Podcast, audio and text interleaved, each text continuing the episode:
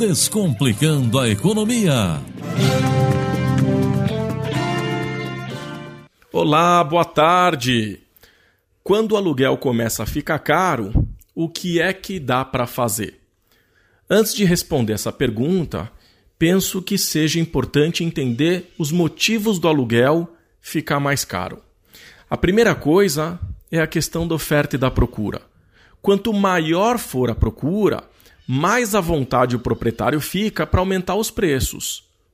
Agora, o contrário também é verdadeiro. Quanto menor for a procura, mais difícil fica de alugar, então o proprietário precisa reduzir os preços. E esse movimento é que está acontecendo fortemente no Rio de Janeiro. Ali não tem procura, o proprietário ainda tem que pagar condomínio e PTU e tem gente então que está alugando de graça só para não ter que ficar com esses encargos. Ali a coisa está feia. Depois é, é importante a gente considerar o momento econômico. Se por um lado a crise faz com que haja maior procura pelo aluguel, por outro lado a população está sem dinheiro e deve buscar alternativas. Nessa crise que a gente ainda está passando, a taxa de desemprego ainda está alta. Os juros estão caindo e, por esse motivo, parece que a corda está estourando para o lado do proprietário. Ou seja, os inquilinos estão negociando o aumento abaixo do índice de reajuste ou até mesmo a redução. Falando em índice de reajuste, os contratos de locação geralmente são lastreados pelo IGPM. Esse índice ele considera 60% do índice por atacado, 30% do índice dos preços ao consumidor e 10% do índice nacional de custo de construção, que é o INCC. Em 2018, esse índice subiu quase 6%, enquanto os outros índices de inflação, como o INPC e IPCA, subiram em média 2,6%. Então é razoável que na renovação do contrato o proprietário exija um reajuste próximo ao IGPM. Para quem deve renovar agora, uh, deve ser considerado os últimos 12 meses. E os últimos 12 meses do IGPM já está em 8,2%.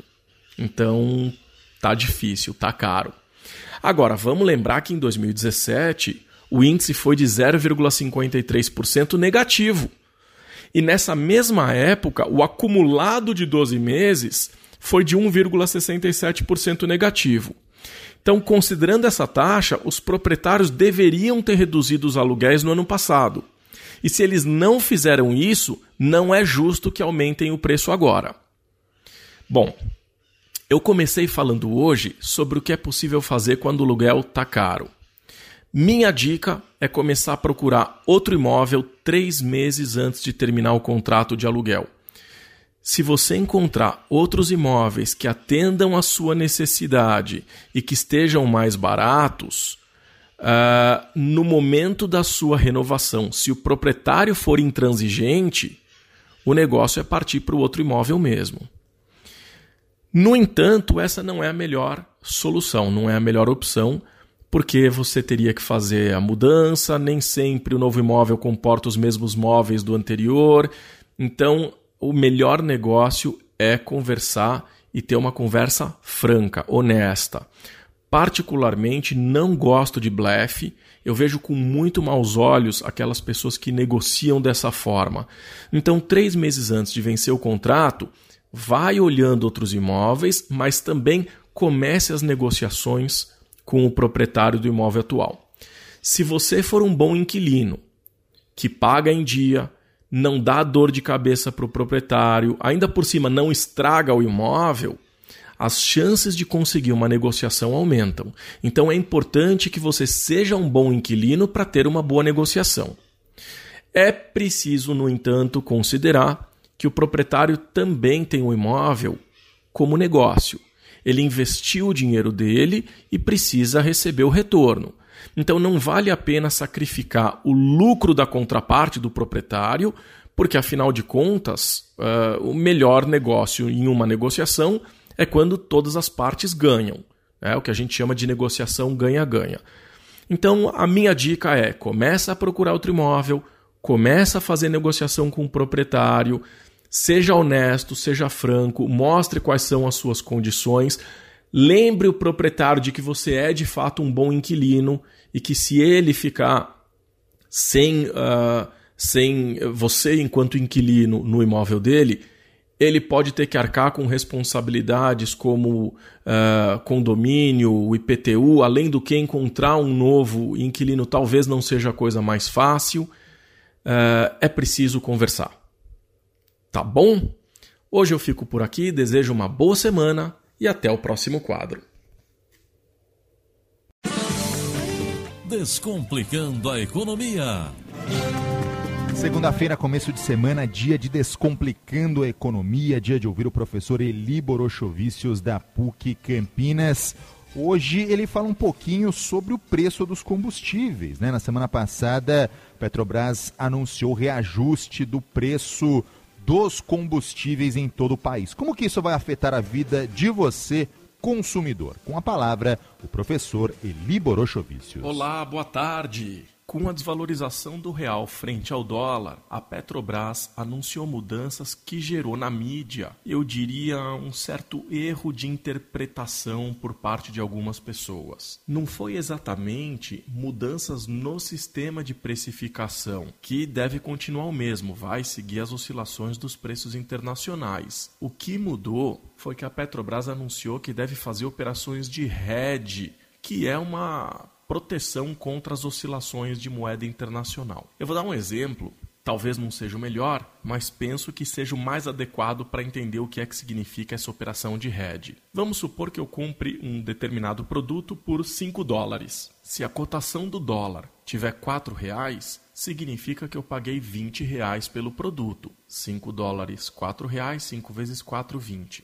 E eu vou vender para o meu consumidor por 10 dólares. Nesse caso, se eu vendesse para você, você me pagaria o equivalente a 40 reais. Né? 10 dólares, 4 reais, me pagaria 40. Como me custou 20 reais, eu tive um lucro de 20. Agora vamos imaginar que no dia seguinte a cotação do dólar caia para 3 reais. Se eu for vender pelos mesmos 10 dólares, você me pagaria 30. Como eu paguei o produto na cotação a 4, meu custo foi de 5 dólares ou 20 reais. Então não mudou, mas o meu lucro cairia pela metade. Eu teria agora só 10 reais de lucro, não mais 20. Se no dia seguinte o dólar subisse para 5 reais, eu conseguiria vender por 50 reais. E o meu custo continuaria sendo 20, então meu lucro aumentaria. O problema é que se eu tiver que repor o produto, eu não vou mais encontrar o dólar a 4. Agora ele está 5. Nesse caso, o que eu posso fazer para evitar problemas com essa oscilação é a operação de hedge, é uma proteção. Eu vou travar a cotação do dólar. Então vamos supor que eu faça um contrato financeiro no mercado e eu vou combinar que durante 15 dias eu pago o dólar R$ 4,50. Se o dólar cair para 3, eu vou pagar 4,50. Mas se subir para 5, eu continuo pagando 4,50. Nesse caso, eu posso vender o meu produto por R$ 45 durante todo esse período sem me preocupar se o dólar vai cair ou não. Porque se o dólar cair para 3, eu vou vender por 45. Se o dólar subir para 5, eu vou vender pelos mesmos 45. O que a Petrobras fez foi alguma coisa muito próxima disso. Então, ela está diminuindo as oscilações de preços para as refinarias em função da variação de preço do dólar. Mas isso não significa que ela mudou a forma de fazer o preço. Nesse exemplo que eu usei, eu comprava 5 dólares, mas se o preço em dólar subir, eu vou ter que subir o preço do meu produto também. E se o preço em dólar do meu produto cair, eu também posso reduzir o meu preço, sem me preocupar com quanto vale, na verdade, cada dólar. Então eu não estou mudando o sistema de precificação. Eu sei que é complicado, mas eu tentei mostrar aqui que o sistema de preços da Petrobras não mudou. Ele vai continuar seguindo o mercado internacional. O que mudou foi a questão da mudança repentina de preço em função das diferenças entre as moedas. A pergunta é como isso deve influenciar a vida das pessoas. Eu, particularmente, penso que não vai mudar em nada. A gasolina que a Petrobras vende para as refinarias ainda passa pelas distribuidoras para chegar nas bombas de combustível para o consumidor final. Então essa mudança, ela cria estabilidade de preço para a refinaria, em especial em função de mudanças bruscas do dólar. Mas para o consumidor, não acredito que tenha grandes mudanças. Tá bom? Espero ter ajudado a entender essa questão dessa informação que saiu na mídia, porque tem muita gente achando que o que a Petrobras fez foi mudar o sistema de precificação e isso não é verdade. Tá bom? Desejo uma boa semana. Nos vemos no próximo quadro. Muito obrigado. Este foi o professor Eli Borochovicius, da PUC Campinas, que fala sobre economia, sobre finanças todas as segundas-feiras aqui dentro do Brasil Agora. Descomplicando a Economia. Toda segunda-feira, você já sabe, é dia de Descomplicando a Economia, dia de ouvir o professor Eli Borochovicius, da PUC Campinas, ele que fala sobre economia, sobre finanças aqui dentro do Brasil agora. E hoje ele fala sobre a importância da educação financeira para evitar a inadimplência. A situação é complicada, né? O número de inadimplentes no Brasil subiu pelo sexto mês consecutivo.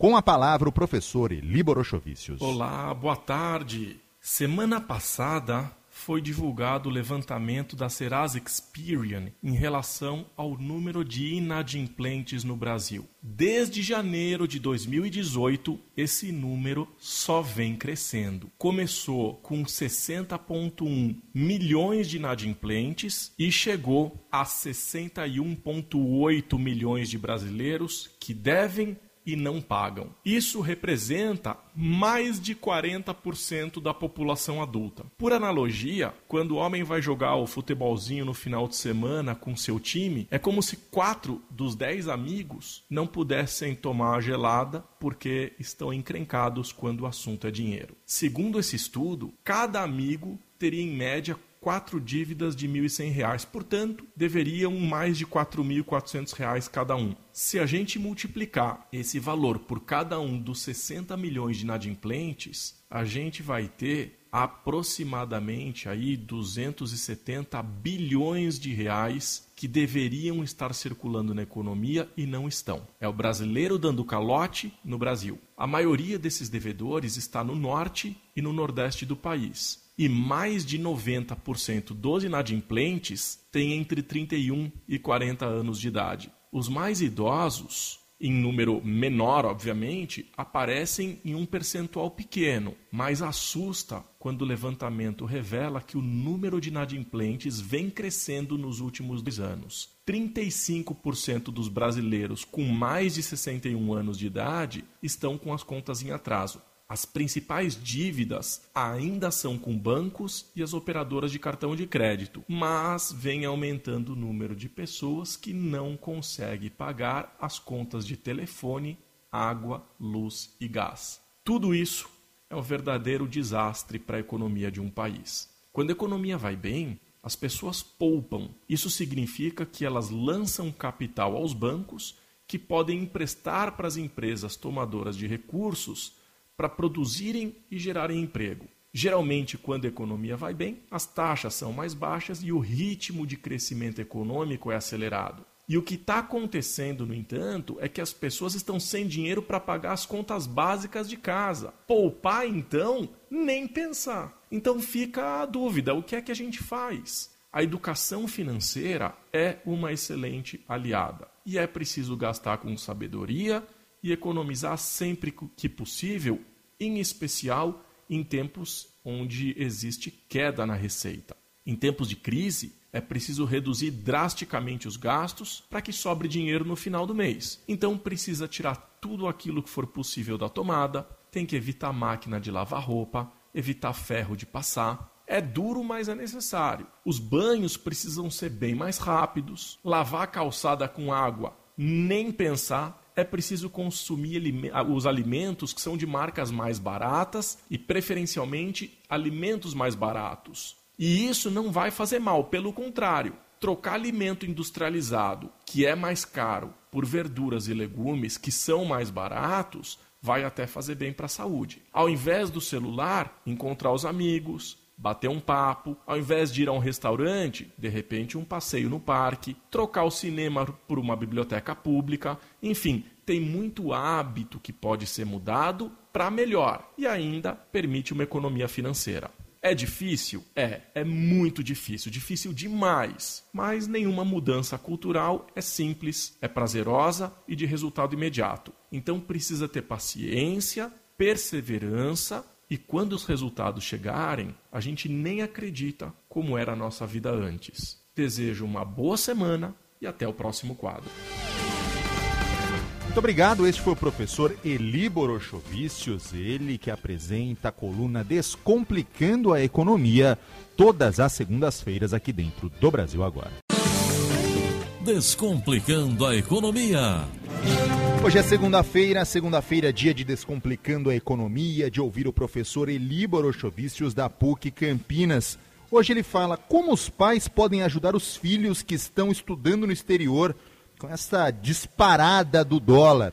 Com a palavra o professor Eli Borochovicius. Olá, boa tarde. Em tempos de globalização, não é raro a gente encontrar quem deixe o Brasil para estudar no exterior. A questão é que normalmente são jovens que ainda dependem financeiramente dos pais. Então eles deixam o país sem o objetivo de trabalhar, portanto, eles não têm renda para se manter lá fora. Nesse caso, fica a dúvida como é que os pais podem fazer para mandar dinheiro para os filhos no exterior. Aliás, com o crescimento das operações da Polícia Federal nos últimos anos, as pessoas começaram a desconfiar sobre a legalidade em enviar o dinheiro para fora do país. Mandar dinheiro para fora pode, o que não pode é esconder o dinheiro. Então, a Receita Federal ela precisa ter conhecimento da origem desse dinheiro. Então, se você trabalha, você ganha o seu dinheiro e você quer ter uma conta bancária num outro país e investir lá fora, tudo bem, ok, sem problema nenhum. Desde que você faça isso de uma forma legal, informando as autoridades brasileiras e pagando os impostos. O que não pode é ganhar uma mala de dinheiro, em especial quando está com o burro amarrado com outras pessoas, levar essa mala para fora, depositar numa conta de uma outra pessoa para não levantar suspeita e aí usar o dinheiro como se fosse a coisa mais normal do mundo. Aí não, né? Bom, já que mandar dinheiro de forma legal para o exterior é possível, a pergunta é como é que a gente faz isso. Atualmente, para a manutenção de residentes no exterior, a remessa de dinheiro pode ser realizada em instituições financeiras autorizadas pelo Banco Central, desde que o valor não ultrapasse 3 mil dólares. Mas é preciso fazer a conversão da moeda, pagar o câmbio e as taxas da movimentação financeira. É possível também usar alguns serviços como empresas TransferWise, PayPal e Western Union, que é super famosa porque tem agências próprias espalhadas pelo mundo, e aí nesse caso a pessoa não precisa nem abrir uma conta no banco no exterior. E também é possível fazer remessa por meio dos correios. A novidade é que a partir de 1 de novembro desse ano de 2018, quem fizer as transações no limite de 10 mil reais, veja bem, eu estou falando reais, não dólares, não vai mais precisar trocar o real pela moeda que deseja mandar para fora. Então, não será mais necessário realizar a operação de câmbio e, portanto, caem por terra os custos dessa operação cambial. Isso não significa que não tenha que fazer o pagamento do serviço da remessa. Além disso, as instituições financeiras, elas não estão obrigadas a adotar essa política. Portanto, é necessário que antes de fazer a operação, as pessoas fiquem com o olho bem aberto para saber se não está sendo cobrado por isso. A operação inversa, ela também funciona. Então, se tiver, por exemplo, um parente lá no exterior e ele queira mandar o dinheiro para o Brasil, a pessoa aqui pode receber já em reais, então não vai mais precisar converter a moeda em uma mesa de operação. Nesse caso, ele não fica suscetível às oscilações cambiais. É isso, né? O mundo está ficando cada vez mais ágil, mais tecnológico, mais fácil de transitar e com dinheiro não tem sido diferente. Tá bom? Desejo uma boa semana e até o próximo quadro. Uma boa semana também para o professor Eli Borochovicius da PUC Campinas, ele que fala sobre finanças, sobre economia, todas as segundas-feiras aqui dentro do Brasil Agora.